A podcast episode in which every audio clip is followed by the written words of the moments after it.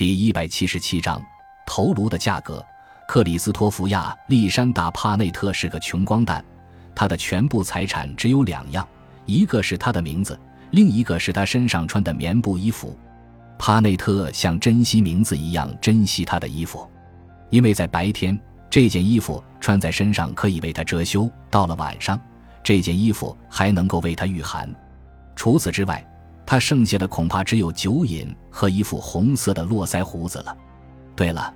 他还有一个朋友在商船上做苦力的卡莱卡，在如今这个年代，友谊可谓是一种稀缺商品，就算在民风淳朴的波利尼西亚群岛上也是如此。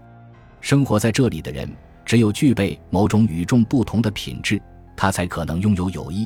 比方说，要么是强壮幽默，要么是狡诈邪恶。总之，这个人得有一种特别之处，才会得到朋友的欣赏。那么，一无所有的帕内特究竟是凭什么赢得了卡莱卡的友谊呢？这对福福堤海滩的居民来说始终是个谜。在福福堤海滩，帕内特以性情温和而著名。他从不会和别人吵架，更不会跟人挥拳动粗。在这里，白人的地位高出当地土著居民一等，但身为白人的帕内特却绝不会欺负任何土著居民。帕内特只骂过一个人，那是一个卖糖果的混血儿，因为他经常故意把变质的糖果都收给帕内特。但即便如此，帕内特也只是骂两句而已。若是换了其他人，恐怕早就拳脚相向了。除了脾气好之外，帕内特似乎就没有什么明显的优点了。长期贫困潦倒的生活已经让他激情不再，甚至连乞讨也不会了。他蹲坐在路边乞讨时。既不对路人报以微笑，也不唱歌跳舞，哪怕是装出一点可怜相博取同情也不会。像帕内特这样的人，要是放在世界的其他地方，即使不被饿死，恐怕也早被人欺负而死了。但命运偏偏让他漂泊到这个充满友善的海滩，甚至还赐给他一个好朋友。于是他天天什么也不干，只是捧着酒瓶喝得烂醉如泥。或像泡在酒精里的一堆软乎乎的肉。帕内特的朋友卡莱卡是一个土著人，他个头矮小，眼窝深陷，头发好似刷子一样，鼻子上还穿着个铜环，喜欢在腰上围一块棉布，平时总是面无表情。卡莱卡是一个异教徒，据说在他的家乡，至今仍保留着吃人肉的风俗，那里的人还会把吃剩下的人肉熏制成肉干储存起来，以备不时之需。不过，在福福堤海滩，卡莱卡和所有苦力一样勤快能干、不苟言笑。听说卡莱卡是被他的酋长带到福福堤的贸易公司做苦力的，酋长替他签了三年合同，待合同期满之后，贸易公司就会与他解约，然后再把他送回到八百英里外的家乡。到那时，他将一分钱也得不到，因为狡猾的酋长已经把本属于他的工资给私吞了。对于福福堤海滩当地的居民来说，做苦力的黑人们总是显得非常神秘，让人不可捉摸。但卡莱卡却能与一文不名的帕内特结下深厚的友谊，这着实让福福堤的居民感到惊讶。这天，卡莱卡正沿着海滩走着，那个卖糖果的混血儿看见他，就冲他叫道：“嘿，卡莱卡，你最好把你的醉鬼朋友从杂货店带回家去吧。”他又喝多了，卡莱卡快步来到杂货店，看见帕内特果然喝得酩酊大醉，倒在店门口。店老板莫杰克正站在门槛上冷冷地看着他。看到卡莱卡，莫杰克说：“你干嘛便宜这个醉鬼？还不如把你的珍珠卖给我，我给你烟草，怎么样？”原来，卡莱卡经常把从珊瑚礁的珍珠贝里弄出的珍珠送给帕内特。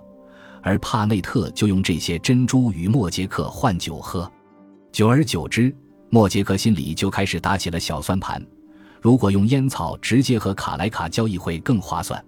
然而，他这种直接用烟草交换珍珠的愿望被卡莱卡婉拒了。莫杰克有些不解和恼火，他说：“帕内特是个狗屁不如的醉鬼，你为什么非要把珍珠给他？他天天喝醉，迟早是要喝死的。”卡莱卡没吭声，只是默默地背起帕内特向他的家走去。帕内特的家只是一个简陋的小草棚。卡莱卡小心翼翼地将醉得不省人事的帕内特放在草席上，把他的头用枕头垫起来，并打了一盆清水，帮他把嘴角和胡子上的脏东西洗掉。帕内特的胡子真漂亮，在阳光的照耀下反射着红铜般的光。卡莱卡又细心地用梳子帮帕内特把胡子梳理好，然后就坐在一旁，摇着扇子替他驱赶飞来飞去的苍蝇。不知不觉。已经是午后一点钟了，卡莱卡似乎突然想到了什么，他跑出草棚，站在外面的空地上仰望天空。这几个星期以来，卡莱卡一直密切关注着天气的变化。他知道，用不了一两天，海面上就会刮起强烈的信风，那意味着适合航海的季节就要到来了。在这个炎热的午后，整个浮浮地海滩都仿佛陷入了昏昏欲睡之中。酒吧的侍者趴在阳台上打着呼噜，贸易公司的经理则躺在吊床上做着美梦。货船将大堆的椰子肉运走，换来大把大把的钞票。杂货店老板莫杰克也伏在柜台上打盹。这么热的天，没有人来买东西。也许整个福福堤海滩只有一个人是清醒的，他就是卡莱卡。这个精力旺盛的黑人几乎从不午睡，他就像一个无声无息的幽灵。不停的在忙着自己的事情，卡莱卡悄悄溜到了码头的仓库，在他的手里正攥着偷来的仓库钥匙。这一计划他早在很久以前就开始谋划了。卡莱卡用钥匙打开仓库门，从储物箱里拿了三匹土耳其红布、两把刀、两桶烟叶、一把锋利的斧头以及许多食物。虽然箱子里还有不少好东西，但他绝不是那种贪得无厌的人。随后。他来到存放武器的柜子前，用斧头劈开柜门，拿了一支温切斯特牌步枪以及一大盒子弹。紧接着，他又跑到一旁的船棚，抄起斧子，将里面停放的一条大船和两只小木船的底凿了几个窟窿。这样一来，他们就无法下水了。他一边卖力地凿着，一边赞叹那把斧头的锋利。用这样的斧头干活，才能体验到乐趣。干完这一切。卡莱卡就背上偷来的东西，跑到海滩上。海边停着一条大独木舟，船头和船尾高高的翘起，犹如一弯新月。几个月前，他被海风吹到了岸边。贸易公司的经理见这是一艘无主的船，便据为己有，并命令卡莱卡把它修好。现在，卡莱卡把他偷来的东西装到船上，然后用尽全力将这条船推进海中。在船上。卡莱卡仔细盘点着他装的食物，有大米、马铃薯，还有三大桶可可豆和一盒饼干。此外，还有一大桶水。当时他在仓库里还找到了十二瓶价格不菲的爱尔兰白兰地，但他考虑到独木舟的负重有限，最后只好忍痛放弃了。当这一切都准备停当之后，卡莱卡又跑回到帕内特的小草棚。伙计，快醒醒，跟我走！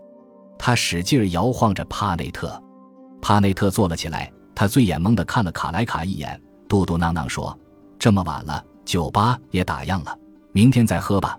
我现在要睡觉了。”说完，他又像根木头似的倒在床上，昏昏睡去。帕内特，别睡了！卡莱卡还是不停地摇晃着帕内特。你看这是什么？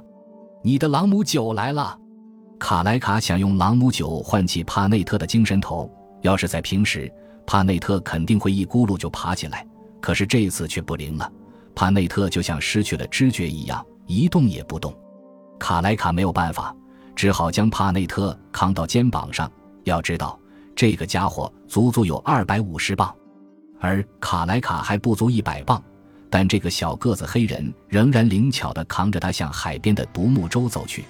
卡莱卡将帕内特小心地放在独木舟里，然后解开缆绳，划起了船桨。没有人看见他们离开，因为浮浮堤海滩的居民们还沉睡在梦乡。当贸易公司的经理醒来，发现货物被窃，卡莱卡又不知去向时，独木舟早已载着他们消失在茫茫的大海里了。驾船出海第一天，卡莱卡努力操纵着独木舟，让船顺着风向前进。独木舟上没有帆，他就用草席充当风帆。独木舟上没有指南针，他就凭借太阳的方位来判断方向。在茫茫无际的大海上，有时风浪很大，稍有不慎，海水便会灌进船中。卡莱卡不得不一次次用水瓢将海水舀出。就这样，独木舟在大海中艰难地前进着。第二天清晨，帕内特慢慢睁开了眼睛，他吃力地撑着坐了起来，看见卡莱卡蹲在船尾，正在用水瓢向外舀水。他叫了一声：“给我来点酒。”“别喊了，这里连一滴酒都没有。”卡莱卡摇摇头说。感谢您的收听。喜欢别忘了订阅加关注，主页有更多精彩内容。